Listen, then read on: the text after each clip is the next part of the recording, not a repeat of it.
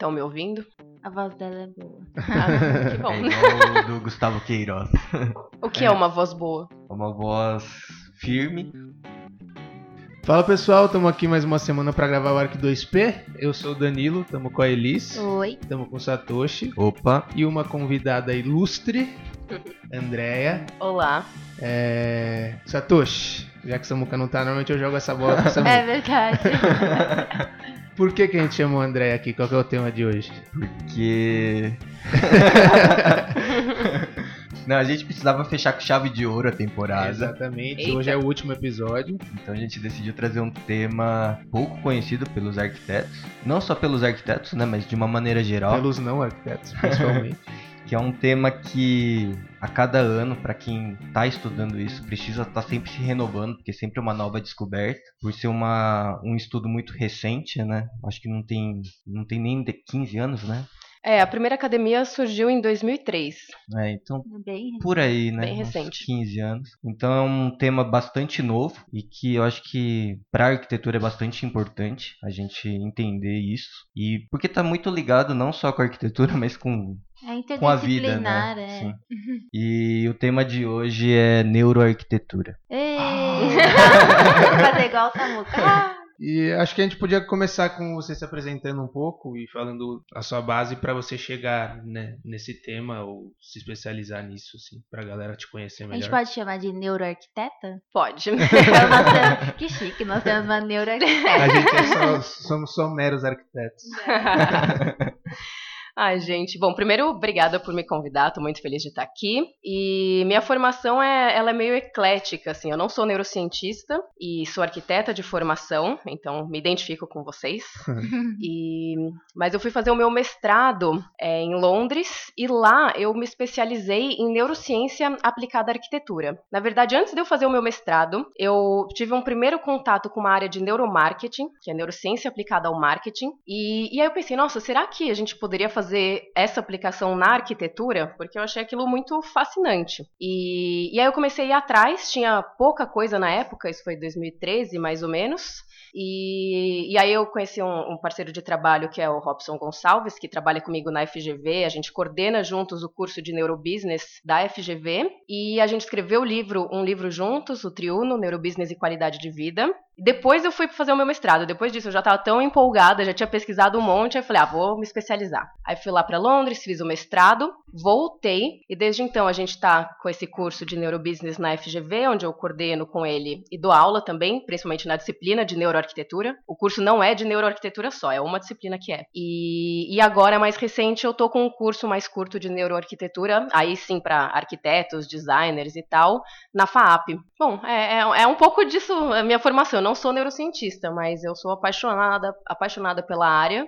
E eu espero que todo mundo que escute a gente também fique um pouco encantado, assim, porque é, é, é bem empolgante. É, eu li a. Você tem um, um site, né? Que... Sim, ah, é, esqueci de falar. Eu tenho um site neuroau.com. É, aí eu tava lendo. E aí eu fiquei, cheguei aqui cheia de, de De- curiosidade. Já pega a lista de É, perguntas tipo, e. já tá aqui, ó. Não, mas eu, eu vou, eu vou deixar ela falar um pouco, porque eu acho que todo mundo tem a curiosidade de saber é, o que, que seria. A gente sabe, né, que não, não é a sua profissão neurociência, mas assim, o que, que a gente poderia falar de uma forma bem é, resumida, mas só Não pra. precisa ser tão resumido. É, mas pra o pessoal que tá ouvindo. Como, se- como isso sim, se aplica na arquitetura, né? Isso, é. Como que você consegue fazer essa relação. Eu acho que é a primeira coisa que a pessoa pensa quando vê esse título, esse nome ali, né? Tipo, ué, mas o que, que tem a ver, sabe?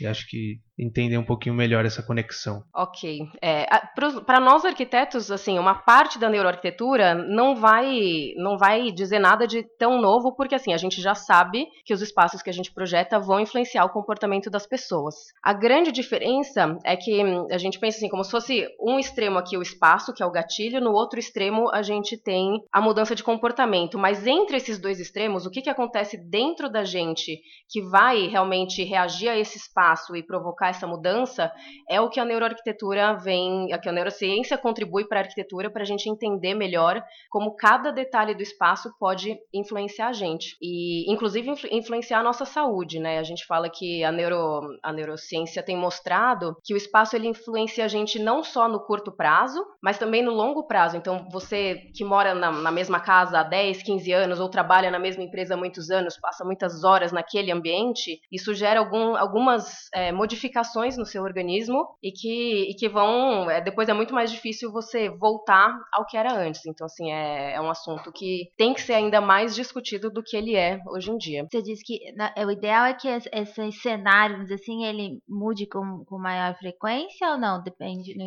não entendi. O ideal sim, é que você tenha essa mudança de ambientes, ah, tá. então, assim, você não. Você tem uma rotina em que você não fique só em casa ou só no trabalho. Tanto é que os idosos, né, que se aposentam, ficam em casa, o cérebro deles, é eles vão definhando, assim, porque eles param de receber estímulos. Entendi. E lógico que, assim, o espaço é uma das variáveis. Existem outras, várias, que também são importantes, mas a gente acaba pensando muito mais nas outras e esquece que o espaço tem uma influência enorme na nossa vida. E aí a gente fala aqui de neuroarquitetura, mas isso vale para neurourbanismo também, porque as nossas cidades também têm um papel importante nesse, nesse sentido. A gente, como arquiteto, a gente já sabe o valor que o espaço dá, mas a gente nunca tem muito embasamento para falar. Tipo, a gente fala, oh, não, se você reformar, com certeza você vai se sentir melhor. Só que eu tô falando com certeza porque, sei lá, eu sei que outras pessoas que reformaram se sentiram melhor, mas eu não tenho esse embasamento científico para chegar e falar pro cliente, cara, se você não reformar, você vai se dar mal. Você, vai ficar doente. Não, não você vai ficar gaga. Não, não que eu queira provar isso, mas a gente fala muito, a gente sabe disso, mas a gente não tem embasamento e não consegue provar isso. Pra... Isso é um ponto bem importante. Eu sempre falo para os meus alunos que, assim, a gente, na hora de vender o projeto para o cliente, ou de falar, ah, eu proponho que seja desse jeito e o cliente está lá, cabeça dura, não, eu não quero, eu não quero, eu não quero. Em geral, ele acha que você está fazendo isso porque é uma questão de gosto, de estética, é o seu gosto. Você, arquiteto, prefere isso e eu, cliente, prefiro de outro jeito. Mas agora a gente, com a neuroarquitetura e com esses estudos, algumas das coisas a gente realmente consegue provar que tem uma ciência por trás que mostra que isso vai transformar o seu comportamento, o seu bem-estar, a sua saúde, por aí vai. Não é só estético, né? Não é, é só estético, não e... é só gosto. Então vocês,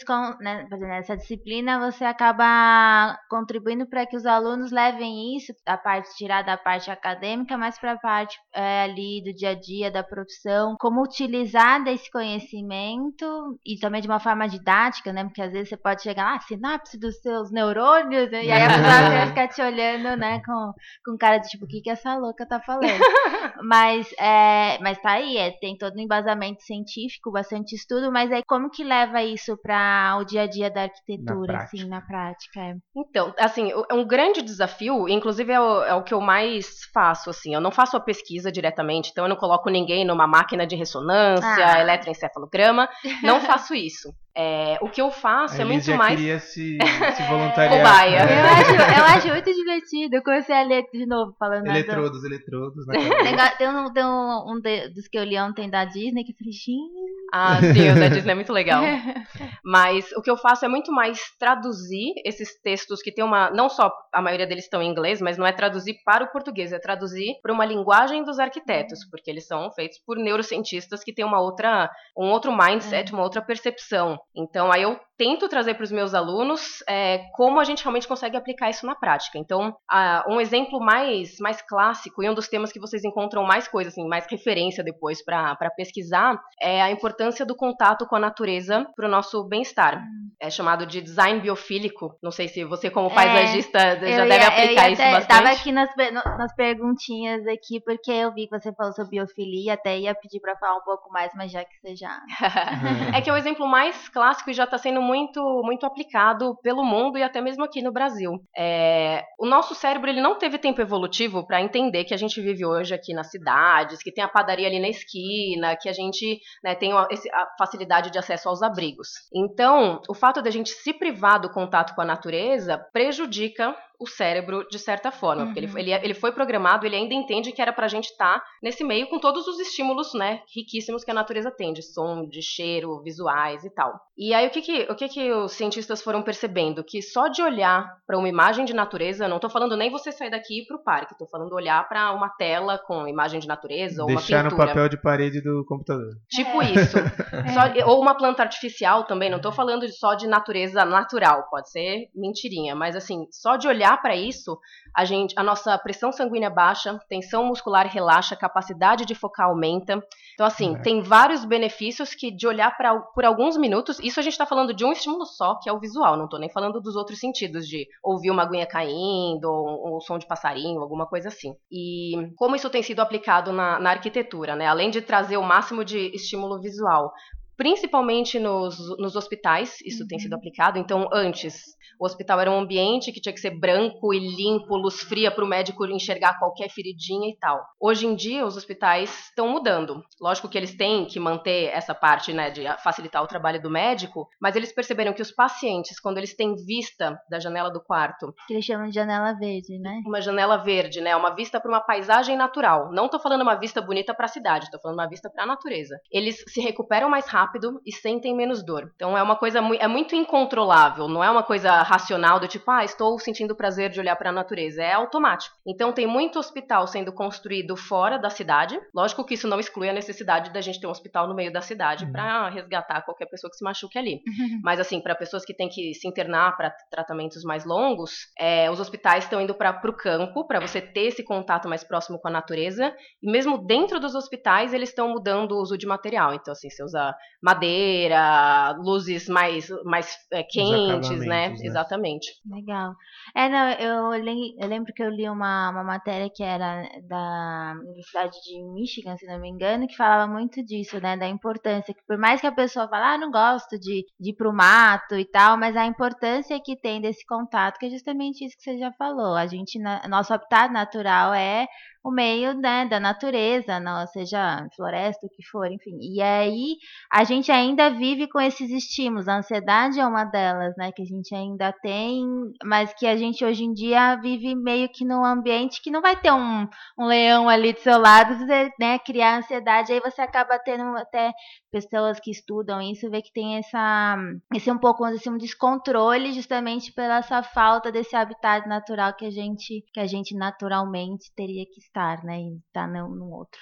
É, não, Legal esse ponto que você levantou, porque a gente se habitua muito. E, e muitas vezes, de você frequentar um mesmo espaço, você começa a criar um apego a ele, mas não significa que aquele ambiente é bom pra você. Então, sei lá, você, criou, você, você se criou no meio de São Paulo, então você acha que essa cidade é incrível e tal, e você vai sentir falta se você sair dela. Mas não significa que, porque você adora aqui e você se sente melhor aqui, que é, não, não, não tá te fazendo mal, não estão te fazendo mal alguns elementos, ou a falta de alguns elementos. Uhum, uhum. Tipo, o contato com a É, natureza. nesse Exato. caso tem muito mais a ver com aquele comodismo, você não querer se, se mudar, de saber que isso pode causar outros problemas, de, de ter que achar um lugar novo e tal, e aí você acaba se apegando a, a essa, essa comodidade, não por realmente aquele ambiente te fazer bem, né? E não é, é mais do que a comodidade, você realmente vai criando uma memória positiva, porque você viveu sua vida aqui, então você tem memórias legais e você cria um apego, mas ele não, ele não é tudo, assim, às vezes a gente fala, né, que a nossa consciência é como se fosse um o, o topinho do iceberg, mas se você olhar para baixo da água tem uma base muito mais profunda. E aí tá todo o nosso inconsciente, então toda essa outra parte, né, que não vai que, que não vai ter se habituado e tal, a nossa consciência pode se enganar, mas essa parte ainda vai estar lá e tem um peso enorme para o nosso bem-estar e para nossa saúde. Eu, eu li aquele livro O Poder do Hábito, Uhum. e ele fala muito sobre no- o funcionamento do nosso cérebro, né? E o hábito, para explicar o que, que é o hábito e tal, e o nosso cérebro ele acaba tendo essa, essa ideia de economia de energia, né? Então ele entende Uhum. uma coisa, aí você faz de novo. Até outro dia eu ouvi um, um comentário que eu achei interessantíssimo. Quando a gente erra, né, a cultura do erro, a pessoa ao invés de falar que errei, aprendi, fica com aquilo na cabeça. Aí lembra de novo, aí lembra de novo. Aí o cérebro vai entender, bom, se essa pessoa tá lembrando toda hora disso, quer dizer que é uma coisa que eu tenho que guardar. E ao invés dela, né, então é, o, cérebro é muito interessante esse livro, porque ele fala um pouco de como funciona e dessa coisa de, de- do cérebro não querer gastar energia. Então, às vezes, é- o comodismo que a gente fala de não sair da zona de conforto é um pouco isso, né? E aí, às vezes, também tem isso, né? A pessoa fica, ah, não, tá tudo ótimo aqui, e tem aquele receio de mudar, justamente porque pro cérebro vai ser uma coisa que ele vai, né, falar, opa, vou ter que gastar energia. O simples fato Uhum. de mudar o caminho para ir pro trabalho, por exemplo, né? Já acho que entra um pouco nisso que você falou, de mudar aquele, aquele fundo de todo dia passar no mesmo lugar, né? Exatamente isso. Isso que eu falei da gente, do cérebro ainda não ter entendido que a gente vive na cidade, é por isso que ele economiza tanto recurso. Porque assim, a gente consome muita energia para pensar e o cérebro não sabe que a gente tem a padaria na esquina ou o chocolatinho na bolsa. Então, assim, ele, ele tá o tempo todo realmente colocando a gente no piloto automático, por isso a gente pega o mesmo caminho para ir no trabalho. E, e pensar é, exige muito, muito esforço, é cansativo e exige energia também. E eu acho que o, o- esse artigo da Disney eu também cheguei a dar uma olhada. E acho que seria legal a gente comentar meio que por cima, não sei. É que eu gostei também bastante. Então, É, porque ele é assim, como todos, né? Tem outros lá, mas é, ele fala muito do espaço, né? Então a gente acaba voltando de novo para a ideia do espaço. Tem um muito interessante você fala das, dos outros é, sentidos, né? Que eu acho que é fundamental. E eu falo muito isso no paisagismo também, porque o paisagismo ele é muito focado na visão, né? E falta Uhum. ali a- o olfato, a- o paladar, principalmente. E, e é isso, né? É, a arquitetura ela é feita dos outros elementos além da visão, mas a gente acaba sempre lembrando, né, que você falou no início, da questão é, visual, estética. Mas o da Disney é interessante porque fala dos espaços e de como isso é involuntário da gente de, de, de lembrar, enfim, eu a pelo menos sensação. é, eu, por exemplo, fui tá lá. criada no interior, não tão interior, mas perto de Campinas, e às vezes eu me pego lembrando de cenas assim da minha casa, e até interessante uma coisa que eu nunca comentei com ninguém, não sei se é loucura minha, mas a minha visão e a minha percepção, assim, do mesmo lugar que eu cresci, quando pequena, é diferente, até as cores eram diferentes. Então eu acho que isso, é- é- esse, esse imaginário, seja da Disney é muito fantasia, mas não só necessariamente fantasia que o nosso cérebro vai criando meio que fotos assim no nosso, né, uma caixinha ali, um, fica um arquivo. Sim, e é, isso que você falou, né, de você ter uma memória e ser um pouco diferente do que é na realidade. A gente sempre fala que, assim, é, a nossa percepção de realidade acontece dentro da nossa cabeça. Então, assim, os sentidos, eles levam essa informação pra dentro e depois o cérebro que vai criar uma imagem. Então, assim, o que eu tô vendo da realidade que eu percebo não necessariamente é igual à realidade que vocês estão percebendo. Então, tem, inclusive, vários, vários tipo ilusões assim que, que a gente aplica e que mostra que cada um vai perceber aquela mesma aquela, aquela mesma coisa de uma forma completamente diferente. Ah, a história do vestido, né? É, tipo a ilusão do vestido, exatamente. Essa é uma dessas, assim, a imagem é a mesma e tem gente que vai jurar que é azul e outro vai jurar que é preto, né? Alguma É, coisa não, assim. Dourado e branco. Dourado e branco, Preto e, E azul. É, isso. E da Disney, assim, eles são mestres, né, em como utilizar o espaço de uma forma estratégica. Inclusive, isso é uma coisa é, que todo mundo me, me pergunta quando eu vou falar de neuroarquitetura, os, os arquitetos ficam com medo da gente criar uma receita de bolo do tipo, olha, siga esses passos, 10 passos da ciência para você fazer o seu espaço o mais eficiente possível. Isso não existe. É, é uma questão, infelizmente, seria mais eu só fácil. vim pra isso. Ele tava com a caneta. Tava começando Prestes a a anotar. Não é uma receita de bolo. Então, assim, a neurociência aplicada à arquitetura, ela é como se ela desse pra gente, assim, uma caixinha de ferramentas. Mas cabe a nós ah, usarmos a nossa inteligência para escolher que ferramenta serve para cada caso. E aí, no caso do- da Disney, assim, eles usam, né, para desde, o, sei lá, de- da sua chegada no- nos territórios lá em Orlando até o estacionamento do parque, é tudo pre- te preparando para te colocar no estado mental que eles querem que você fique. Inclusive o fato deles terem te- é, do, do Walt Disney não ter investido tanto na Disneylândia que fica em Los Angeles e investir mais na Disney de Orlando é porque em Los Angeles, isso é uma das histórias que contam, né? Mas é, faz bastante sentido. Em Los Angeles, as pessoas estavam ali no parque e tal, aí você ia todo feliz na, na montanha russa ou na roda gigante e você via o trânsito que você ia pegar para voltar para sua casa. E aí então você estava no meio da fantasia, naquele estado mental todo lúdico, pensando no Mickey, na Minnie, e você via o trânsito e falava: "Nossa, tenho que sair daqui correndo porque eu tenho um jantar à noite, vou me atrasar, meu Deus, e já ficava todo estressado e saía do estado que ele queria que você ficasse, né? Dessa coisa da, da terra do- dos sonhos e tal. E aí ele isolou o parque, então, da cidade para você realmente não ter acesso a essas a essas informações que possam te estressar. E todos os elementos no parque são feitos, calculados para te manter nesse estado. A do espelho é sensacional. É, até o espelho do banheiro, né? Quando não sei se, eh, se vocês repararam isso, todo mundo quando foi é, pra não, Disney. Não fui, não fui. Eu fui recentemente, eu não, não reparei, não. Tem que, assim, tem que ir pra Disney, não, se você, mesmo que você não seja fã, como um experimento de arquitetura, É. assim, vale a pena. É, mas quando você vai lá nos banheiros da Disney, você vai lavar sua mão e não tem um espelho na frente da pia, como na maioria dos banheiros tem. E, assim, uma, uma, uma das razões por não ter o espelho é porque, assim, pensa você cansado no final do dia, cheio de olheira, andou o dia inteiro no parque, pegou fila, foi na montanha russa, seu cabelo tá pra cima, tá suado, e aí você tá lá lavando a mão, você se olha no espelho e fala, nossa, como eu envelheci. É, ou como eu tô zoada, nossa, tá uma catástrofe. Aí você também já volta, né, pra esse estado negativo, mais realista e tal. Então eles colocam, geralmente, tem um espelho, lógico, se você quiser se olhar, mas esse espelho tá ali isolado num canto, e aí realmente, se você quiser fazer o esforço de ir até Só o pra ver se o espelho... não tá sujo, né? É, se você quiser fazer esse esforço, você faz. Mas assim, se você tá com pressa de já ir pra outra fila, ir pro brinquedo, você nem vai lembrar que existe imagem, espelho, você lava sua mão e vai embora feliz e nem percebe que você tava todo descabelado,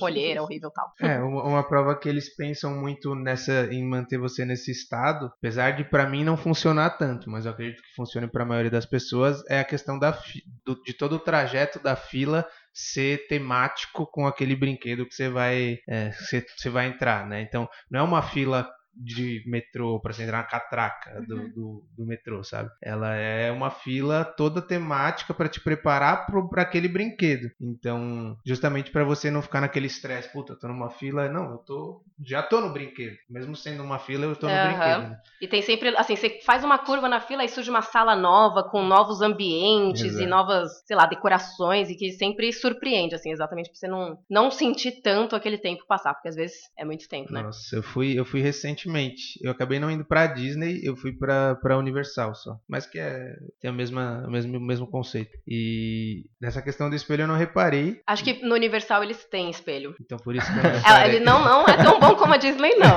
Nesse sentido, assim, de estratégia, É. a Disney pega mais fundo ainda. É, eu, eu sei que na Universal, cara, eu, fa- eu falei que comigo não funciona tanto porque as filas estavam insuportáveis. assim, Ah, insuportável. E aí você chega no brinquedo e você sabe que o brinquedo você vai ficar duas horas, três horas na fila porque para um brinquedo que vai demorar três minutos. Uhum. E ainda talvez você saia gorfando em alguns casos. Então, assim, te tira um pouco daquele estado e daquele pensamento lúdico e tudo mais. Mas ainda assim é sensacional. É, outra, é tipo é outro mundo. É o mundo de, dos sonhos que você vê em, em desenhos. Em... Eu falo isso porque eu conheço alguns amigos que nunca foram. E eu falo, cara, é demais. A gente tem que combinar de ir, tipo, entre amigos hoje, assim, 30 anos. E a galera fala, nossa, nada a ver, velho. Isso é pra criança, não sei o quê. E talvez eu tenha isso guardado em mim porque eu fui quando eu era muito, muito pequeno com os meus pais. Meus pais levaram eu e meu irmão, é, quando gente- eu acho que eu tinha uns 7 anos, alguma coisa assim. E aí eu acho que é isso, ficou gravado de uma forma que eu tava no, no mundo dos sonhos e me deu vontade de ir mais vezes. E eu acho que quem nunca passou por isso nunca sentiu a ponto de guardar e falar, puta, eu preciso voltar. Eu sabe? acho que eu acho que entra um pouco também no que ela fala no texto, que é, é quer queira quer não, ali dentro daquele mundo é, mágico lá que que a Disney criou, tem a história da vida de qualquer um, seja nós, os, o- os nossos pais, às vezes até os avós, dependendo. Então não tem como, eu acho, eu nunca fui. É claro que não é assim, tipo, tá na lista de metas, mas se tiver oportunidade também não vou negar, né? É, porque também não é uma viagem que você vai ali na esquina, é toda uma viagem. E, mas tenho certeza que eu ia curtir muito e acho que deve ser até mais interessante, sei lá, mais pra frente, se tiver o filho, levar filho, assim, porque é aquilo, não tem, eu, eu imagino, eu eles imaginam que você entra, dá aquele clique e pronto, acabou. Ainda mais com toda essa esse cuidado de criar um espaço para que a pessoa realmente entre, né? Que nem o Hop Harry, assim, que você entra, legal, não tô fazendo o Hop. Harry, né? Mas entra e não. Mas é que lá você com certeza vai lembrar dos filmes. Eu, quando assisti na, na, na Broadway o, o, a peça do Aladdin, eu chorava, porque Aladdin é, é sabe, é o Uhum. desenho da minha infância. Outros, a Bela e a Fera também.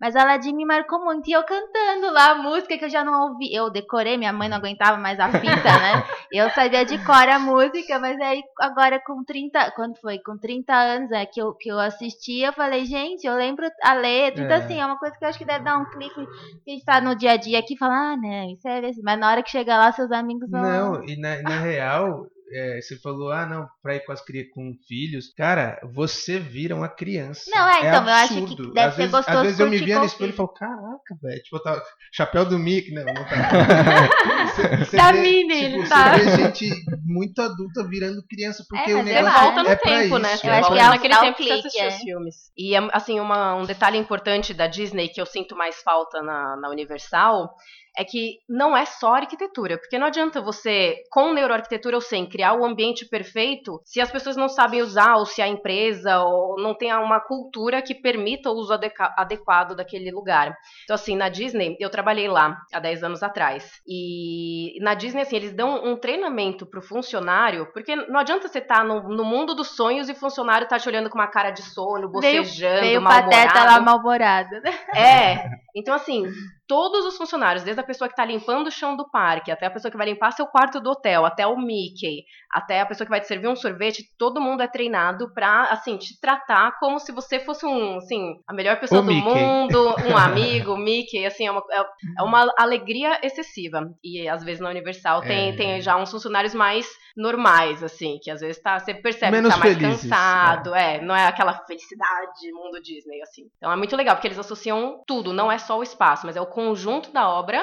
O espaço é uma peça fundamental, mas não só. Se fosse só o espaço, não ia, não ia ser tão perfeito assim. Mas eles juntam tudo e aí fica. As sensações, né? Todas. Então, o contato com uma pessoa te causa sensações e quando a pessoa tá feliz, ela te ajuda nisso. né? E aí, é, você falou que não foi, né, na Disney. Você foi Nessa, só- dessa última vez, não. Eu já tinha ido. Eu tinha É, ido há muito tempo. mas- Porque eu fui recentemente e eu peguei três horas de fila pra ir no Avatar. é, E aí, é aí assim, eu, eu nem ia querer ir, mas aí no fim falavam tanto que não É, vale a pena. eu a gente quase chegou. fui só por causa do, do, do brinquedo do Avatar. E assim, é no parque que é o menos, assim. É no Magic, não é no É Magic. no Animal Kingdom, Animal que é o que Kingdom. as pessoas geralmente deixam de ir. Assim, se Hum. você quer economizar, se tem um parque que você corta da lista, é o Animal Kingdom. Tadinho. Talvez colocaram o Avatar lá por conta Exatamente. disso. Estratégico. Mas assim, a gente chegou antes do parque abrir e já tinha uma fila de três horas. Nossa. Ok, passamos lá as três horas na fila, é incrível, porque eles criam um mundo avatar. Então o cenário, assim, da fila, você já fica, né, chocado, assim, com a perfeição. Mas mais legal do que isso, no brinquedo, é diferente de um simu- dos simuladores tradicionais que você encontra na Universal, na Disney ou em outros parques, que você senta né, como se você estivesse sentado numa cadeira, no brinquedo do Avatar você senta como se fosse uma moto ou um cavalo, porque você tá montando no bichinho lá do Avatar. Ah, sim. Então, assim, e a gente, em neurociência, a gente fala que cognição e emoção é corporal. Você pensa com o seu corpo também, não é só o seu cérebro. Se você olhar a imagem do cérebro e dos nervos que descem pro corpo, você vai ver que ele continua, né, da cabeça até o pé. Então, assim, o fato de você sair dessa postura passiva, que é sentar na cadeira, e, se- e montar, assim, no bichinho, sentar pra frente, isso já transforma a experiência daquele, daquele simulador. Então, fica muito mais realista e, assim, dá muito você mais tá frio na barriga. tudo. Você acredita muito mais. Então, assim, é impressionante que até nesse detalhe eles já estão mudando, assim, os padrões. E, assim, querendo ou não, é uma forma da gente associar isso, né? Cognição é corporal. Então, assim, você mudar o corpo da pessoa, mudar a postura para uma postura ativa, transforma completamente a, a experiência. É que falam que é muito fácil também enganar o cérebro, né? Então, é. Que nem no VR, né, por exemplo, que eles falam do óculos, que tem uma sensação. Só de colocar um fone de ouvido já muda a sensação. E se você tem um. O tato, né? Muda tudo, né? Então você realmente sente naquele espaço e aí você perde a noção da realidade. Né? Então você acaba meio que. No caso do Avatar, eu não sei como é, eu também nunca fui nesse brinquedo. Mas você deve acabar imergindo dentro desse espaço que acaba trazendo essas sensações, né? É isso, e assim, eles usam, exatamente, eles estimulam vários sentidos. Então, assim, é, é o visual, é o tato, né? É, o, é, é a mudança da, da sua postura. E, inclusive, tem aí um outro brinquedo lá, o Soaring, não sei se vocês foram, que esse é mais antigo, que aí é no Epcot. E eles usam os cheiros. Então, você tá andando de asa delta, é um simulador também. E aí, quando você passa lá nos campos de laranja, vem o cheiro de laranja e tal. Então, assim, eles realmente fazem uso de todos os sentidos, de todo o estímulo que eles podem para enriquecer a experiência. E até uma crítica que eu faço à arquitetura, à arquitetura como um todo, assim, tradicional, que a gente foca muito no visual e esquece do, de todos os outros sentidos. Então, assim, como a gente pode estimular ainda mais o olfato, tato, audição através dos, dos espaços que a gente cria? Inclusive o paladar, que você comentou também. Uhum, uhum. É, que a gente, né, no, no, no, paisagismo, a gente pensa muito também na questão da soberania alimentar, então faz todo sentido que você tenha ali, além de um jardim bonito e tudo mais, que você possa tirar dali também um alimento, né? Ainda mais hoje em dia que, é, enfim, a gente precisa cada vez mais abrir os olhos para o que a gente está consumindo. Pensando ainda, gente, não digo que seja mais fácil criar um mundo fantasia, né? Deve ser super complexo também. Eu acho que mas trazendo um pouco do que você fala no artigo e até mesmo essa coisa da Disney que a gente está conversando aqui, e você agora comentou sobre essa crítica de como trabalhar melhor, né? Se você puder dar algumas sugestões, ou na verdade sugestões não, coisas que tem é, pessoas, talvez, não sei se na, lá em, em, Londres isso já é um pouco mais, é, ocorre mais, os arquitetos trabalham mais esses outros sentidos de como são feitos, né? Até porque às vezes para algumas pessoas fica um pouco difícil de entender, né? Como, como trabalhar. O quê? Vou pôr um. Não basta um bom ar lá em casa, tem que ter alguma é. coisa que trabalhe de uma, de uma forma mais interessante, talvez pelos Programar um bom ar a cada 15 minutos. É, não é isso, gente. Não, não é isso. Mas só, só, só pra. Antes de você comentar, isso do cheiro também remete muito a lembranças, né? Então, é, cheiro. Você tá perguntando e já respondendo, é Não, é só colocando um. É, né? O porquê da pergunta. Um, um papo comigo mesmo. Né? Mas é. é porque... Elis por Elis. É porque pra mim cheiro me lembra muita coisa. Jujuba, por exemplo, cheiro de jujuba me lembra minha escola quando eu era pequenininha. Então, assim, é muito engraçado que eu tenho muita a relação com os cheiros, assim, sabe? Eu lembro de coisas que me. Tem, tem alguns cheiros que me marcaram algumas coisas. Nossa, pipoca na saída do colégio quando eu era moleque. Não é? Às vezes eu sinto cheiro. pipoca, eu lembro, lembro do portão do, do meu colégio. Juro mesmo. É, agora que você falou, me, me, me, veio essa memória. Não, mas legal que vocês falaram isso, porque o, o olfato é um, um dos sentidos que está mais é, diretamente conectado com uma área do cérebro específica que é responsável pelo processamento das memórias e com uma outra que é responsável pelo processamento das emoções. Então, assim, é muito automático, é involuntário. Você vai sentir o, o cheiro da jujuba e já vai, assim, mesmo que você não queira pensar na sua infância, sei lá, você tá, não, não quer pensar nisso, mas assim, o cheiro vem, a memória vem junto, independente da situação. Você tá no meio de uma reunião de trabalho e vai ver aquela memória. E, e a gente tem que saber usar isso de uma forma mais estratégica, tanto para trazer memórias positivas, tipo o cheiro do pãozinho da padaria, ou o cheiro do cafezinho, o cheiro do bolo da casa da avó, como para criar novas memórias. Então, assim, qual é o cheiro da sua marca, tipo o cheiro da Melissa, que onde quer que você esteja, você sente aquele cheiro, vem a imagem. Você pode nunca ter usado uma Melissa, mas assim, você já passou numa loja, na frente, não precisou nem entrar. Ou já trabalhou com alguém que usa Melissa, que aí vem o cheiro, está do lado, vem o cheiro da Melissa. Ali. Hoje em dia as marcas já estão sabendo usar isso melhor, ainda, ainda dá para vai evoluir muito, mas assim, as marcas já estão começando a criar não só o logotipo e tal, mas o cheiro da marca. Porque aí qualquer cheiro parecido que você sinta, em qualquer situação, não precisa ter um esforço deles de levar o cheiro até você. Você já vai lembrar daquilo e aquilo vai estar então sempre presente no, na sua memória. É, e assim, o cheiro é totalmente ligado ao processo de tomada de decisão. Então, o pãozinho da padaria, né? Não é à toa que eles estão trocando de tempo em tempo, chega o pãozinho fresco, aquela, aquela coisa deliciosa, porque influencia muito na gente decidir comprar ou não. Cheiro do carro novo, mesma coisa, né? Você Verdade. compra é, o carro, a melhor coisa que tem lá é o, é o, cheiro. E quando começa a perder o cheiro, você já fala, hum, acho que tá, tá na hora de trocar. Então, assim. Ou tenta achar aqueles Glade. É, pra enganar. Hoje em dia eles já fazem isso de uma forma estratégica, né? Mas antes era muito. Era muito. Acabava acontecendo, assim. E eles perceberam da importância que o cheirinho tinha. Só agora lembrando o cheiro, que eu, eu acho que eu sou mais forte do que essa, do que essa, do que essa vontade aí, mas aquele cheiro de milho na saída do, do metrô. Ai, nossa. É que é enjoativo para algumas pessoas. Então, para algumas pessoas é enjoativo. Para mim dá pra muita mim vontade, mas eu já comprei algumas vezes e o gosto não é igual. O cheiro é muito melhor. Aí eu não compro mais. mas dá muita vontade. Toda vez que eu sinto, eu falo, nossa, que cheiro bom. Mas Ou aquela, aquele amendoim. amendoim. É. Nossa, como cheira aquilo. É. Pipoca doce. a pipoca doce também o cheiro é mais gostoso do que, do que o Mas quem trabalha bem essa questão de cheiro também, que eu acho, né, é a Farm, né, aquela loja de roupas e tal. O cheiro é incrível, assim. Você passa na frente, você sabe que é aquela É. loja. Não que eu queira comprar as roupas, mas você sabe, você tem, você sabe a identidade da marca, né? É verdade. Eu acho que eles trabalham isso muito bem. Então Coisas que agora outros estão tentando fazer. E tem né? gente que tem vendido agora o cheirinho, né? A própria Melissa vende o perfume. Ah, mentira. É, Ah, eu não sabia que eles vendiam. é, o cheirinho tem. Nossa, aquela, cheira acho tão que é forte. aquela Lelis, Lelis Blanc, acho que também. Não sei se é esse o nome. Eu sei que tem algumas marcas que têm esse cheiro bem marcante e agora estão começando a, a vender o. Então agora quando você vai contratar uma agência de publicidade pra, ou marketing para estudar a sua marca, você tem logotipo e cheirotipo. Cheirotipo. Exatamente. E tem o som também, som ambiente também. Que tem Sonotipo. sido muito usado, né? Que nessas, tipo, Marisa, Pernambucana, sei lá. É essas- mesmo? Eu nunca reparei. Se você, tipo, a Forever é um exemplo muito claro. É você entra verdade. lá, você tá naquela música Eletrônica. eletrônica, batida forte, que é de pressa de comprar as coisas pra. Ah, Tipo, tô na empolgação e vou pegando, né?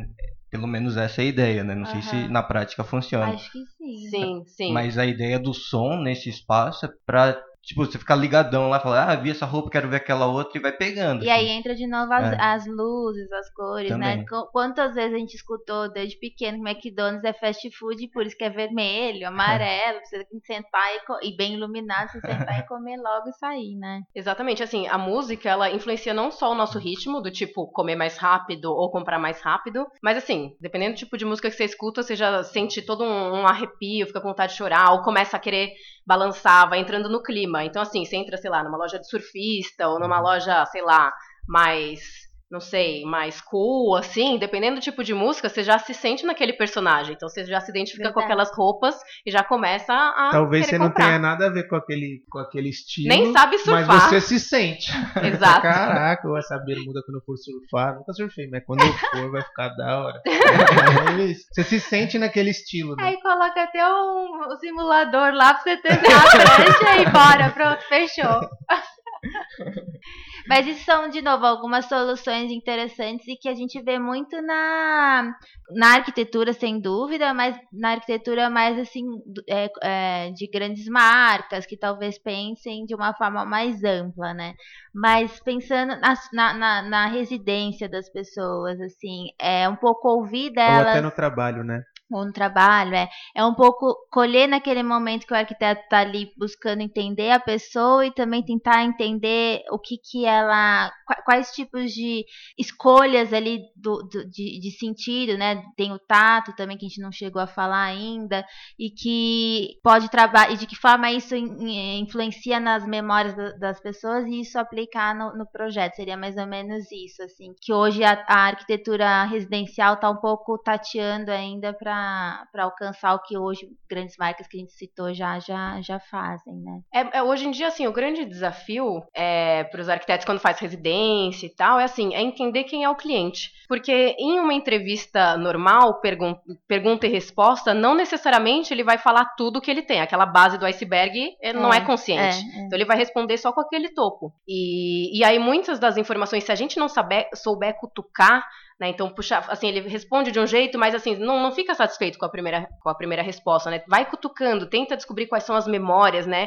O que, que tem significado para aquela pessoa, o que, que emociona ela, pede para ela, sei lá, mostrar fotos, assim, não, não ser uma coisa puramente racional, pergunta e resposta. Porque aí quanto mais a gente entender a pessoa a fundo, mais a gente consegue ter ideias de que elementos usar para ter uma função específica para aquela pessoa, porque o que eu uso para um cliente não necessariamente eu vou usar para o outro. Então assim, é, é bem importante ter esse cuidado, porque a gente não, não tem acesso ainda a esses aparelhos, né, para medir reações, então medir o batimento cardíaco, é, sudo- sudorese, a gente é, ainda não é tão, tão acessível. Pra, já tem muita coisa sendo oferecida, mas não é tão acessível. Então a gente ainda não consegue, não é tão fácil para os arquitetos medirem, né, fazer uma entrevista e já ir medindo né, as reações da pessoa, do organismo e tal. Então a gente tem um trabalho aí de, já que a gente não consegue medir, como é que a gente descobre essas informações? Ou seja, quando você for apresentar o projeto, você já fala. Antes de colocar. Coloca um polar aqui pra mim, só pra eu controlar rapidinho.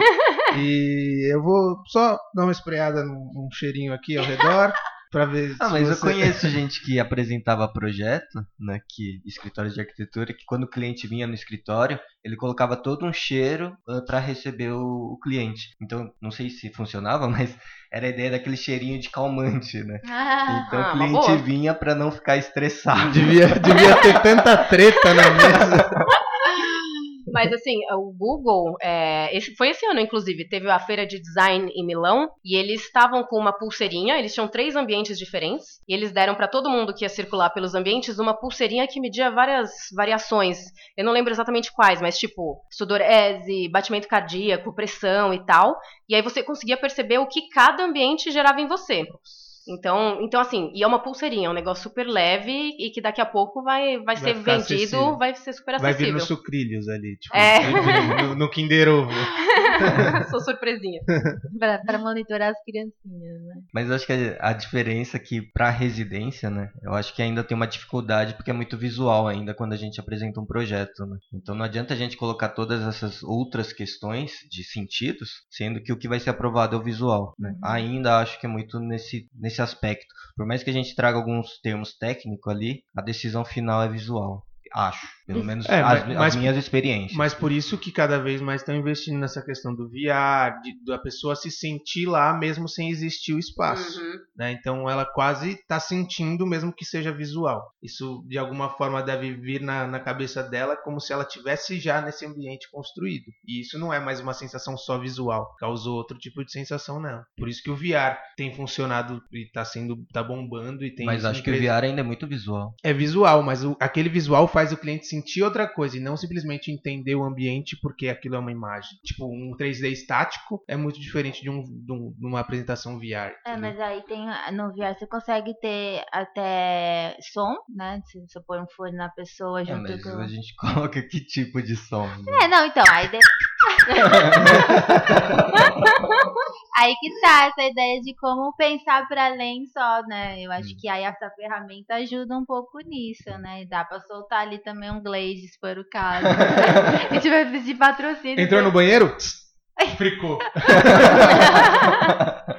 Já existem tecnologias mais avançadas que o VR, mas obviamente elas são super caras, assim. Mas a, a ANFA, que é a Academia de Neurociência para Arquitetura, eles gastam, assim, investem uma grana pra entender como é que a gente consegue pesquisar de uma forma muito mais rica, já que o espaço é muito rico, né? Então não adianta a gente ter só a imagem 2D ou 3D que o VR vai dar pra gente se perceber realmente como o espaço influencia a gente. Então, na falta, né, no nosso caso, que a gente não, não é a Academia de Neurociência para Arquitetura e não tem grana pra, às vezes nem o VR, mas assim, já com o VR a gente pode tentar, sei lá, improvisar. Então você tá vendo que o cara tá entrando na sala, você já faz o seu sprayzinho de algum cheiro, ou do cheiro da planta, do, do paisagismo que ele escolheu, do vaso que vai ter na sala dele, né? Ou então ele tá passeando por um lugar e você faz ele pisar no carpete ou na madeira, porque ele vai sentir através do tato só do piso. Ele pode estar descalço até pra sentir melhor, já que é a casa dele, né? E aí você faz ele pisar em diferentes, sei lá, põe um tabladinho assim de diferentes texturas pra ele experimentar. Então assim, na falta da gente ter ainda acesso a uma tecnologia super avançada, a gente consegue improvisar pra melhorar essa experiência do cliente. É, mas é, eu ente- eu entendo a, a, a questão do Satoshi que é, é muito. é-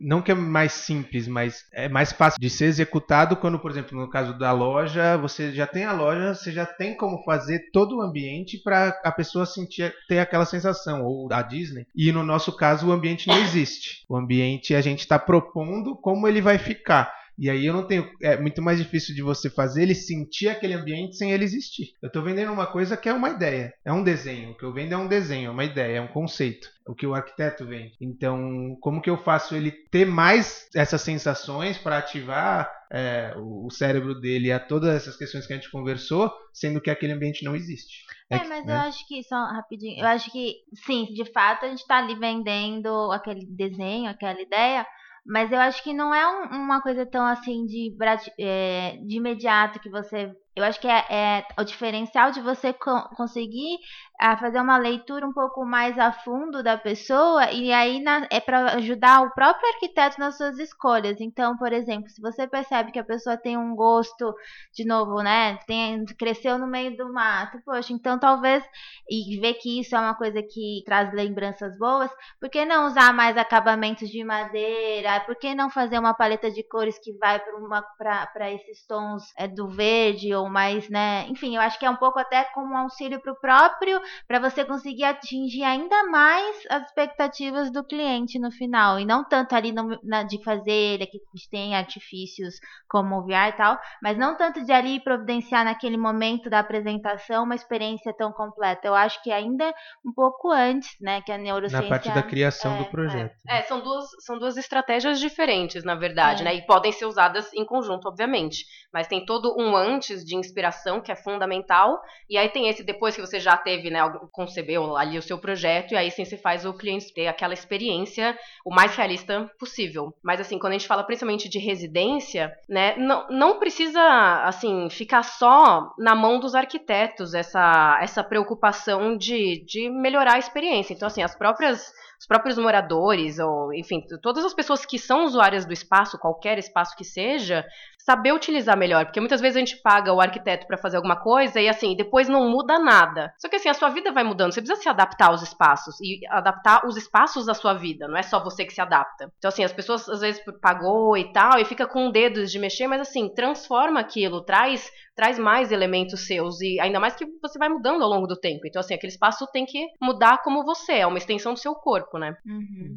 Voltando um pouco a questão da loja e residência, é que loja a gente pode trabalhar com protótipos, né? Então a gente vai prototipando coisas para ver se faz alguma diferença.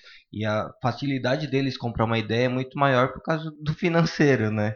Então, eu tenho alguns clientes que é, é muito fácil. Faz, ah, vamos fazer uma loja piloto. Faz a loja piloto, deu certo? Vamos para as outras. Não deu certo? Vamos ver o que está errado e vamos arrumando. Então, é muito mais fácil você ir num, numa loja do que numa casa. A é, casa não. você vai fazer uma vez só e não vai ficar testando. Né? É, e, e já puxando o que a, o que a André estava falando sobre a questão do, do ambiente de mudar e tudo mais, é, eu acho que a gente vê isso refletido muito claro hoje em dia nessa questão do, do novo conceito de open space de trabalho, uhum. daquele, de ter sempre aquele espaço de descompressão, que aí tem críticas e é, tem pessoal que fala muito bem, tem pessoal que fala muito mal, porque na verdade tem dois sentidos, dizem que tem dois sentidos em ter esse espaço mais leve, só que ao mesmo tempo ele é mais, dizem que ele é mais leve justamente para você se sentir lá mais confortável e acabar trabalhando 12 horas em vez de 8, porque você o tempo passa mais, você fica mais tranquilo, sente bem e você acaba trabalhando muito mais. Então, eu acho que a gente já começa a ver isso refletido na parte de comércio, na parte de corporativo, né? Mas é, eu vejo, eu vejo escritórios que teoricamente seriam super clássicos, que tem que ser aquela madeirona, é, escritórios de, de advocacia, que estão já indo para essa parte do open space e obviamente que isso acho que você vai conseguir explicar melhor o como que esse open space faz a pessoa se sentir versus aquele escritório antigo de baias, cada um com a sua dividida, ninguém enxerga ninguém, só o seu computador, é, que era a, ideia de você ficar as 8 horas focado olhando para o seu computador e agora ter um espaço de ping-pong, pebolim, copa à vontade, comer à vontade, café nossa, e... onde que é esse trabalho? Hoje em dia todos os coworking são assim, né? coworking, o WeWork, que tem um a cada esquina quase, aí é, tá mais que Facebook, McDonald's, Google. Facebook, uhum. Mas é isso que eu tô falando. Estão pegando esse conceito e puxando para escritórios que não são tão Sim. descolados como essas marcas, mas que estão tentando usar isso para influenciar o dia a dia dos funcionários deles. Né? É, o que as pessoas têm que tomar cuidado é que assim, a gente vê, sei lá, o modelo do Google, por exemplo, e aí você quer aplicar na sua empresa, mas assim, o que funciona para um não necessariamente vai funcionar para os outros.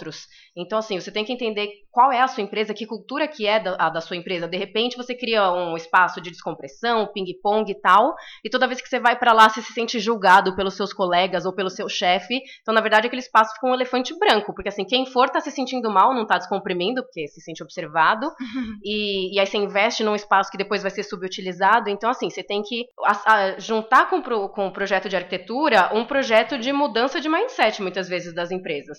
E ainda assim, você tem que entender, do mesmo jeito que na casa você entende quem é a pessoa que vai morar, na empresa você tem que entender que, que atividades eles fazem lá, porque dependendo do tipo de atividade, você tem que sair do open space e você tem que ter uma sala, não precisa ficar só naquela sala, mas você tem que ter a opção de se isolar para se concentrar melhor. O open space às vezes não ajuda, ele é bom para trabalho criativo, colaboração, mas se você precisa de silêncio e foco, Concentração. você tem que se isolar. Então o Google equi- equilibra. Geralmente você tem lá os grandes espaços, mas aí você vai lá e tem uma, uma salinha micro para você ficar sozinho, ou para você chamar um colega Pra e fazer fazer uma call, reunião. reunião. Um call, exatamente. Então, assim, tem, não é aquela coisa ideal de olhar e falar, ah, eu vou fazer na minha empresa. Não. Entenda o que, que a sua empresa precisa. E aí você adapta aquilo legal que você viu para as suas necessidades. Né, essa questão acho que também está muito ligada a- ao comportamento da evolução do, da espécie, né? Vamos pôr assim. Porque eu acho que é, essa coisa do, do open space está muito ligado também a como essa nova geração vem crescendo, né? E diferente da época dos nossos pais, que era diferente da época dos nossos avós. Então acho que essas coisas, pelo menos eu, né, acredito muito em ciclos, né? Então, conforme, sei lá, daqui 30 anos, talvez o open space não seja mais o ideal, né? Talvez seja trabalhar em box, tipo, cada um na sua casa, online só. Então, eu acho que essas coisas vão mudando conforme o tempo. Não que isso seja, que nem ela falou, uma regra para todos, porque cada um é uma pessoa, é um individual, né? Que nem aquela frase que todo mundo fala, ah, todo mundo é igual. É, Com não, ressalvas. É, não, não, não é bem assim. Homem é né? igual a mulher, só que homem. Não é, é isso. Tudo é igual, só que não. É, o que você tem que respeitar é as diferenças, né? Não a igualdade, né? Que, que nem todo mundo coloca. Então, respeitando as diferenças, entendendo as questões de quem trabalha com você, que nem a casa é uma coisa muito individual. Acho que é muito entender os momentos, né? E, e como isso vai sendo aplicado em cada espaço. E essa evolução que você está falando da, da espécie, na verdade, também tem a ver com evolução tecnológica e tudo mais, como é você falou. tecnologia. Hoje, né? naquela época não existia home office, né? É. Hoje em dia tem o espaço co o coworking, ou seja, várias empresas juntas trabalhando cada uma na sua área e trabalhando bem juntos, mas sempre precisando talvez daquele momento de concentração, aquele espaço para não ouvir a gritaria da outra empresa e o home office que só é possível por causa da tecnologia. E daqui a pouco a tecnologia vai tá, pode estar tão avançada que não existe não exista mais prédio comercial e cada um trabalha na sua casa e faz tudo na sua casa e talvez você mude a forma de projetar, porque hoje os apartamentos têm 12 metros quadrados, 20 metros quadrados, porque se pensa que você quase não passa o seu tempo lá. Você só quando você está lá, você está dormindo. É, e aí talvez você comece a mudar a forma de projetar, os tipos de projeto de, de, de apartamento, porque passa a ser o lugar que você fica a sua vida inteira. O tempo inteiro você não sai da sua casa, sei lá. Pode ter muitas evoluções junto com a tecnologia. né? Assim, e legal isso que vocês falaram da, da evolução. Que assim, existem dois tipos de evolução. Um é a evolução da espécie, que aí a gente, a gente precisa de milhões de anos recebendo estímulos parecidos para conseguir evoluir. Por isso que o nosso cérebro né, responde à natureza tão bem, porque ele ainda acha que a gente está lá, por mais que há, há muitos anos, centenas de anos, a gente já vive em cidades, ainda assim não foi tempo suficiente para o cérebro se adaptar. Mas existe uma, uma coisa que foi descoberta até que recentemente foi confirmada, né, que o nosso cérebro ele é plástico. Então, ao longo de toda a nossa vida, ele vai se transformando conforme as experiências que a gente vai vivendo. Então, aí sim, né, su- surgem novas tecnologias, a gente vai se adaptando. Essas crianças que nascem agora e já estão com o smartphone na mão, assim, com dois anos já, sa- já sabem mexer naquilo, elas vão ter um cérebro completamente diferente do nosso, não em termos evolutivos, nesse sentido vai ser o mesmo, porque não passou tanto tempo assim, mas como o cérebro é plástico e tudo que a gente faz ao longo da nossa vida transforma o cérebro, aí elas, elas vão ter um comportamento completamente diferente lá no final.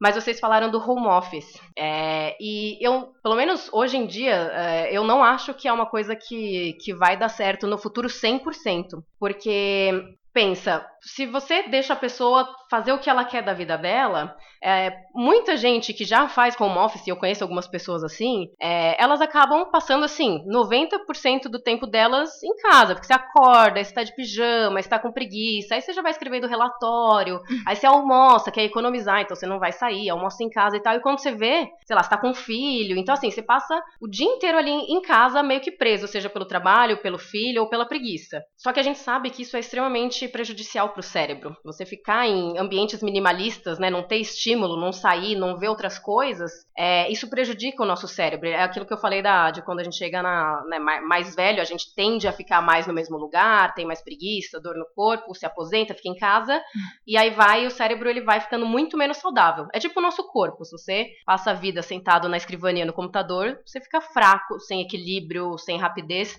Se você vai na academia, se você vai caminhar no parque e tal, você treina o seu corpo, ele fica muito mais saudável, mesmo com você envelhecendo. E o cérebro é a mesma coisa. E a partir do momento que a gente deixa todo mundo livre para fazer o que as, as, pessoas quiserem, as pessoas não estão preparadas psicologicamente para saber que elas têm que se forçar a sair de casa. E aí, assim, os problemas de saúde que isso vai gerar no futuro, pra, e aí vai sobrar pro, pro governo ou pro, pro chefe, né, pra empresa é, cuidar das pessoas e tal, acho que vai ser enorme. Então, a partir do momento que eles começarem a sentir isso, as pessoas, uh, os chefes e o governo têm um papel fundamental de garantir que as pessoas saiam de casa, que elas passeiem por caminhos interessantes, que deem esses estímulos para que o cérebro delas não venha a definhar antes do tempo, ou, ou enfim, ficar, sei lá, é, não perder um pouco da memória não funcionar tão bem, ou o cérebro fica muito mais devagar, impreciso e tal. É interessante, nunca tinha parado para pensar dessa forma apesar de vivenciar um pouco esse cenário, porque uh, até pouco tempo tá, tá, trabalhando só de casa, né? E aí é isso mesmo. Não, que, claro, você sai, você vai visitar o cliente, você vai visitar, sei lá, a montagem do jardim, alguma coisa assim, né? O 100% do tempo. Mas aí eu percebi que quando você tinha ah, reunião de manhã, então tá, então vamos lá, né? Mas você tá naquele comodismo de tipo levantar, arruma suas coisas e ok, ainda que, né, não é que eu ficava é, é, de pijama o dia inteiro, mas é que, você, você... Lá para umas 8 da noite você tirava o pijama. Trocava por outro. Ia sair para jantar. É, pra ir pra balada. Mas é verdade isso. Como, como o cérebro vai, vai a pessoa como um todo, né, vai vai se acostumando com a situação e aí quando você tem que sair, você fala, ah, tem que sair, não é aquela coisa tão natural, você meio que, né, tem não, E você uma... falou de visitar o cliente, mas assim, é porque a sua profissão exige isso, mas pensa os caras de TI é, que já passam o dia na frente do é computador, verdade. então fone, ficar com fone o tempo inteiro. E esse efeito a gente só vai ver a longo prazo, então não é que agora as empresas agora estão investindo muito em home office, tem tem áreas acho, da Vivo e tal que assim, 100% do tempo alguns funcionários ficam em home office. Mas a gente só vai conseguir medir se isso que eu estou falando vai acontecer ou não com o passar dos anos, depois de muitos anos de alguém nessa função, nessa condição, aí sim a gente vai ver como isso está impactando. Então não é rápido é. que a gente percebe. É. E aí que, que tá o, é. o perigo. É isso que eu ia falar. Eu acho que uma empresa ou o governo, que seja, ele não vai deixar de fazer uma atitude que para ele financeiramente, querendo ou não, é o que é uhum. o que uhum. é o que move essas empresas maiores financeiramente vai vai trazer retorno. É, eles não vão deixar de fazer isso porque talvez um estudo diz que isso vai ser ruim para ele daqui 30 anos. Ele não sabe nem se ele vai estar, tá, se não vai ter falido daqui 30 anos, então. Então a gente vai precisar é, viver isso é, para mudar. É, como a maioria das, dos problemas que, de saúde que são causados, apesar de muitas pessoas conseguirem é, antever. antever, a gente tem que esperar acontecer para depois comer, começar a correr atrás de, da, daquela cura, né, de como resolver aquilo. E assim, só para deixar claro, eu não estou criticando o home office, eu acho que tem que ser um equilíbrio, porque você se sentir no controle da sua vida também faz bem. É. Então, assim, você ter a opção de pelo menos uma ou duas, três vezes por semana, você escolher trabalhar em casa, é legal, mas aí você ter que ficar 100% do tempo em casa, aí é, aí é o que eu tô criticando. Mas assim, você não precisar ir pro trabalho alguns dias, eu acho isso excelente, porque você se sente no controle da sua vida. É, e, tem outras questões envolvendo, né? Mas cidade de São Paulo, a mobilidade é complicada, então também tem isso. A pessoa que perdia, sei lá, três horas no trânsito, né? Uhum. Esse horário, ele vai, essa quantia de horas, ela vai usar de uma forma melhor para ela dela, né? É, é uma questão de achar um equilíbrio. É. Então, assim, alguns dias você acaba tendo que perder no trânsito, mas outros dias você ganha essas horas fica em casa. Uhum. Aí você equilibra uhum. tudo. É, eu acho que isso já liga um pouco com o neurourbanismo que, que a Andrea falou é, no comecinho, que às vezes até te ajuda a decidir a melhor região para morar, atrelado ao onde é o seu escritório. Ou, é, e justamente isso, putz, às vezes eu prefiro gastar um pouco a mais no aluguel, sabendo que eu talvez não vá precisar de carro, tô Uhum. perto do metrô e eu sempre sei que eu vou demorar sempre o mesmo tempo para chegar no meu escritório, ou alguns dias eu faço home office e tal, ou eu vou gastar bem menos, só que eu vou demorar duas horas porque eu tenho que pegar três conduções e tal. Então, fazer esse cálculo, obviamente, que é muito difícil de, de colocar na balança, né? Mas da qualidade de vida, nesse, principalmente nessa questão urbana do trânsito de São Paulo, e tem a ver com, com o que isso te estimula na, na, na, na, na sua cabeça, né? Putz, eu prefiro dormir uma hora a mais é, e ter que andar de transporte público, eu, eu prefiro acordar mais cedo todos os dias, talvez chegar final de semana e dormir o dia inteiro porque eu tô quebrado e, e pegar três horas de trânsito todos os dias, sabe? Que é um investimento, né? Tempo é dinheiro também. Sim. Então, você ganhar tempo vale a pena às vezes. Eu penso assim. Satoshi ia falar. Eu acho que ah, esse, esse movimento né, que existiu do home office foi muito pela busca da liberdade, né? E não de ficar em casa trabalhando de boa, mas sim de poder ter a possibilidade de conhecer novos lugares e trabalhar de onde está. Eu fiz um curso do Officeless, né, que é um pessoal de Brasília, que eles falam que home office não é que eu trabalho de casa, eu trabalho de onde eu posso, né? Então, Uhum. eu acho que essa é a grande diferença, né? De até de mindset mesmo, né? Então essa questão do, do comodismo, talvez que é o- a sua grande crítica, deve ser para as pessoas que acham que o conforto é estar em casa, né? Aham. E não buscar essas novas possibilidades de aprendizagem, né? De, de conhecer novos lugares, novas culturas, fazer cursos em lugares é, que você jamais imaginaria se não tivesse um emprego, né? Então, tendo um emprego, você podendo trabalhar, estudar lá, então é um ganho para sua vida. Então, acho que isso vai ser uma tendência, acredito. Não que seja a maioria, mas eu acho que é um, é um nicho que tem e que eu tenho buscado. Né? Acho que na arquitetura ainda é um, é um pouco difícil. Eu tenho tentado faz uns três anos é, essa possibilidade de estar em outro lugar desenvolvendo um projeto em São Paulo, por exemplo. Só que ainda a gente é muito presencial, né? A gente precisa estar na obra, a gente precisa olhar no rosto do cliente que o cliente quer ver você de pertinho, né? Então ainda a gente tem algumas exigências que não permite fazer esse tipo de trabalho. Mas conheço outras funções que poderiam fazer que não precisa estar perto, né? E conheço pessoas que fazem isso, né? Então conheço pessoas que estavam em São Paulo há dois anos atrás, que hoje estão nos Estados Unidos e que estão trabalhando, fazendo projetos aqui, daqui, lá, né? Então para eles está tranquilo, eles estão fazendo faculdade lá, uma especialização e que pode sabe sabe que vai ter um dinheiro entrando no final do mês que pode estar Uhum. continuando a vida normalmente sem se se preocupar muito com essa eu acho que o, o medo né que, o, que as pessoas têm de ah vou me mudar como é que eu vou fazer para me sustentar né? Como é que como vai ser minha vida começar do zero né? Então eu acho que tem essas questões que eu acho que é É, eu, acho, eu acho que nessa questão é, é específica com a questão da arquitetura no Brasil, isso que você falou de, de muitas vezes precisar do presencial, o arquiteto,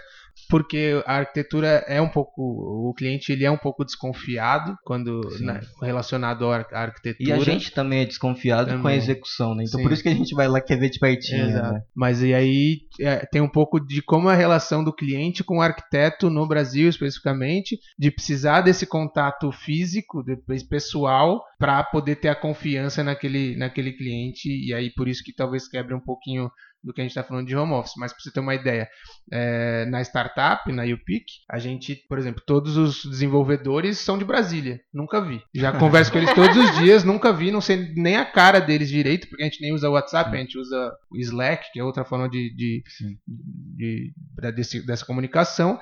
E é, é isso, eu tipo, nunca vi. Todos os desenvolvedores, tecnologia, tudo de Brasília. É, a gente tem arquitetos que fazem todas as nossas consultorias do Brasil inteiro. Nunca vi, entendeu? Mas faço reunião semanal com todos eles. e Então, é, é essa, essa ideia que você falou do home office, né? Não da, da ideia de, tipo, vou ficar em casa de pijama todos os dias. é, e sim de você conseguir escalar ou, ou chegar a profissionais do Brasil, do mundo inteiro, sem esse problema de ter que ter um encontro pessoal ali, né? Eu acho que nesse caso o home office é uma, uma, uma tendência mesmo. É, eu, eu fiz um tempo de home office quando eu morei em Londres fazendo meu mestrado e eu continuei trabalhando para a FGV aqui do Brasil. É, então me ajudou muito e foi exatamente isso. Eu queria ser livre para ir lá estudar, mas não queria perder a, a- aqui tanto o contato, né, o trabalho e como a ajuda financeira.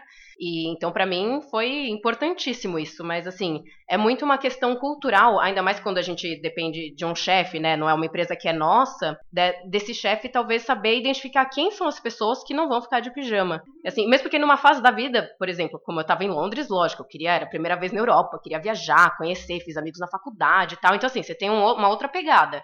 Mas ainda não, não tô nesse momento. Mas imagina você com filhos, cansado. Então, chega uma etapa na vida que talvez você não tenha mais, ou pelo menos algumas pessoas, obviamente, não todo mundo, não tenha mais essa pegada. E aí tem que ter alguém cuidando quando, quando você está numa empresa maior que não é a sua, né? Tem que ter alguém sei lá, supervisionando para ver se você não tá indo para um caminho que, que não é tão positivo assim.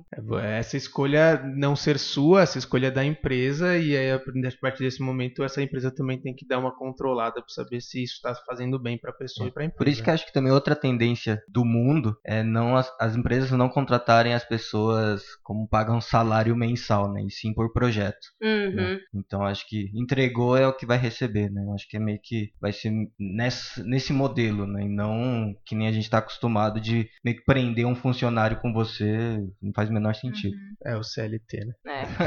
Ou o PJ preso também, que é um absurdo. É. Tipo um PJ que tem contrato de exclusividade, nunca vi isso. é, tive bastante, na verdade.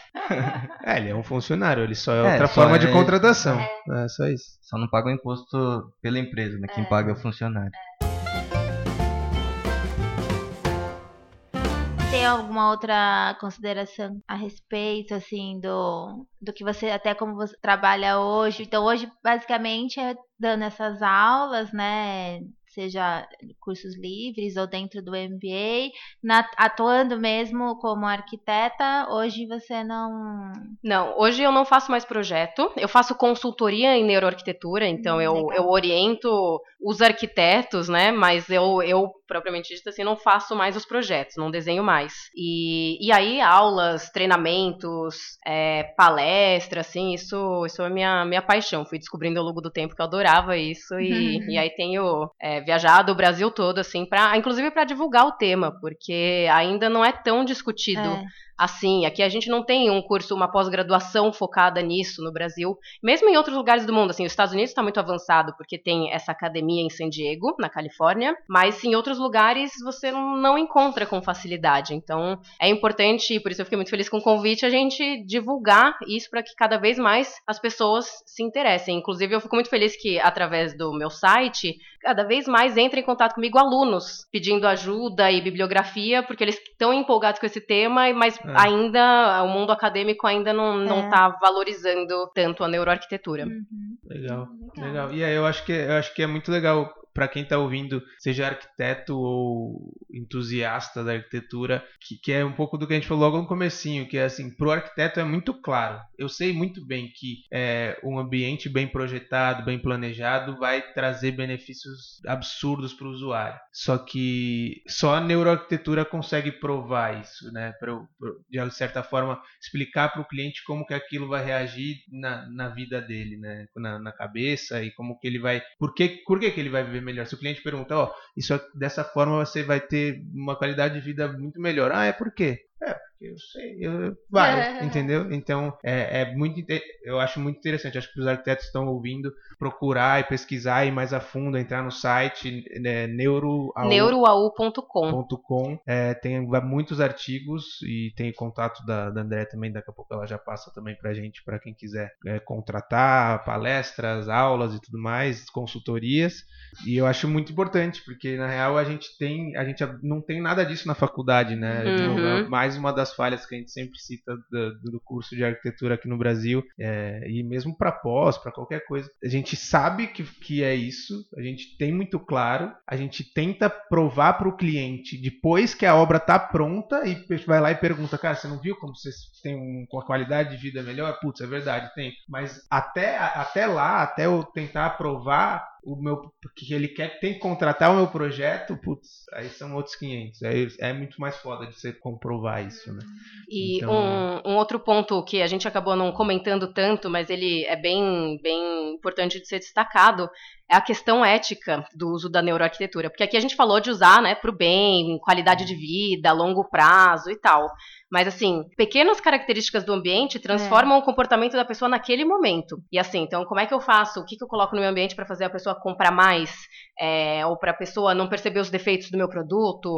Então, assim, existem vários truquezinhos que podem ser usados uhum. mais para o bem ou mais para o mal. Então, tipo, a altura do pé direito do supermercado. A maioria deles tem o pé direito mais alto, porque o pé direito mais alto deixa a gente um pouco mais distraído. Isso tem estudos que, que, que provam, é, que mediram isso estatisticamente. Né? A gente fica mais distraído e compra mais produtos com defeito. Uhum. E quando o pé direito é mais baixo, a gente presta mais atenção, a gente fica muito mais alerta, mais concentrado naquilo que a gente está fazendo, não fica tão avoado. E aí você percebe que o produto tem defeito e deixa ali na prateleira. Então, assim, tem vários detalhes do projeto de uso de cor, das formas, da altura do pé direito, é, que vão transformar completamente o comportamento das pessoas. Inclusive, a gente, assim, eu falo sempre para os meus alunos pensarem que comportamentos você quer estimular e que comportamentos você quer não, assim, você quer vetar, que são importantes que não aconteçam, tipo, sei lá, uma briga entre, entre os vizinhos no, no condomínio, coisa assim.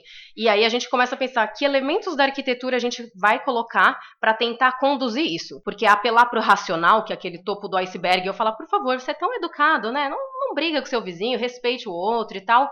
Não funciona tão bem. Muitas vezes. Colocar você... uma placa não pise na grama. Tipo né? isso, não funciona. Mas aí com algum elemento lúdico, algum elemento assim, mais destacado, físico e tal, você consegue transformar o comportamento daquela pessoa sem ela perceber que, vo que você transformou o comportamento dela, nem que tinha uma pista ali no ambiente para transformar. Uhum. Inclusive, para quem quiser saber mais desse tema, tem um livro muito legal que chama Nudge, N-U-D-G-E, que é do cara que ganhou o Nobel de Economia em 2017. E a gente fala que é neuroeconomia, né, ou economia comportamental, porque ele mostra exatamente como essas decisões são irracionais. E o nudge é um pequeno empurrãozinho que você faz em qualquer situação, não só na arquitetura, para transformar o comportamento da pessoa sem que ela perceba é. que você deu um empurrãozinho e que ela caiu naquilo é. e que ela se transformou. É bem interessante isso. E uma vez eu tava. Sempre sendo ética, viu, Elis? Sempre sendo ética. ética, com certeza. E uma vez eu tava vendo sobre isso, e pegou, deram um exemplo que eu achei sensacional, que é, eu acho que deve ser nos Estados Unidos, eu não me lembro agora,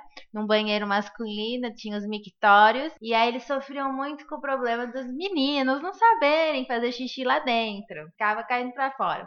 Enfim, e aí colocaram um adesivo de uma mosquinha. Sim, eu, eu uso esse caso com os meus alunos. Achei sensacional, porque agora não tem mais esse problema, porque todo mundo mira na mosquinha. Ou na mosca, às vezes tem um alvo. É, pode ser tem também. Tem um alvo, é. um dardo, sabe? De alvo de dardo, também às vezes ajuda. Aí os menininhos lá. E é isso, apelar pra educação dos caras, porque os caras sabem que é, não custa nada, é só desviar ali e mirar no lugar certo. É. mas aí não, não funciona. Mas aí você põe assim, um detalhe, não é nada caro pro projeto, é. não é uma transformação enorme, mas assim, um detalhe, um selinho, você muda a limpeza do banheiro, a vida da coitada da pessoa é. que vai limpar aquele banheiro depois, é, e a experiência de todo mundo que vai usar um banheiro mais limpo. É, né? é eu acho que indo, indo para o mesmo exemplo, eu acho que também é, você vê em muitos lugares, banheiros públicos de bar, de restaurante, que fala, ah, não jogue papel no, no, no vaso, jogue no lixo, mire direitinho, sei lá tem uma uhum. placa na frente ali que ninguém lê, né? Uhum. E por que que você não põe um lixo diferente que vai chamar atenção e uma o cara de vai... basquete, né? É. Então tem várias coisas que, que vão induzir sem você precisar colocar uma placa, né? Eu acho que é, é bem essa ideia, é bem interessante. E para espaços públicos é bem fundamental também, porque você lida com muitas pessoas, né? Então aí Sim. essas pequenas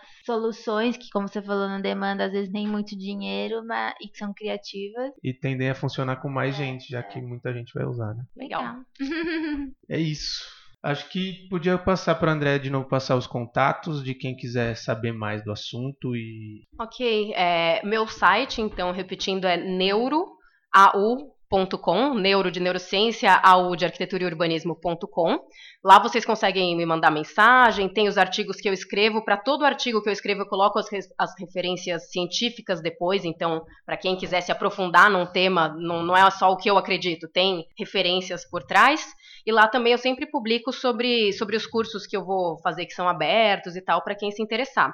Também no Facebook tem a página do meu site, então também neuroau.com é Neuroarquitetura e Urbanismo. Lá vocês também ficam atualizados sobre eventos, palestras e, e mesmo vários artigos, não só meus ali, eu publico né, o, que, o que eu descubro, tanto em inglês como português que sai, eu acabo publicando lá. É, e fora isso, tem o, o meu e-mail que é andrea.paiva.fgv.br. O Andréia é sem I e não tem o com, é fgv.br. Legal, obrigada. Boa, ótimo. Muito bom. Acho que para fechar com chave de ouro mesmo nossa temporada, né? É um tema, eu acho, é, bem novo, mas muito, muito interessante. E como eu falei, é que muitas, muitos arquitetos já, já pensam sobre, já acreditam, mas nunca correram atrás do conceito, do embasamento daquilo, né? E para quem quiser entrar em contato com a gente pelo e-mail podcast.arc2p@gmail.com ou no Instagram podcast underline arc2p. É, mandem comentários, sugestões de tema para a próxima temporada. Estamos terminando a temporada 3 hoje. A gente deve voltar agora na segunda quinzena de agosto ou primeira quinzena de setembro. E acompanhe o nosso, o nosso Instagram que a gente divulga lá a, do, a data da volta do Arc2P. E é. agradecemos os ouvintes todos. É, e o Samuca vai ele vai mandar uma mensagem depois? Não, né? Não. e é isso, brigadão para todos. Obrigado de novo, Andréia. Obrigada pelo convite, adorei. Fiquei muito feliz mesmo. Obrigada. A gente que agradece, muito bom. É isso aí. Valeu, galera. Obrigada. Valeu. Só para dar uma dica para quem ouve podcast, é, tem um podcast que eu acompanho chamado Naruhodô, que ele traz essas questões de comportamento, neurociência, ciência, enfim, e que eles não aprofundam, porque não é o, não, não é o intuito, mas eles abordam bastante assuntos interessantes curiosos que para quem gosta de saber um pouco mais sobre, vale a pena.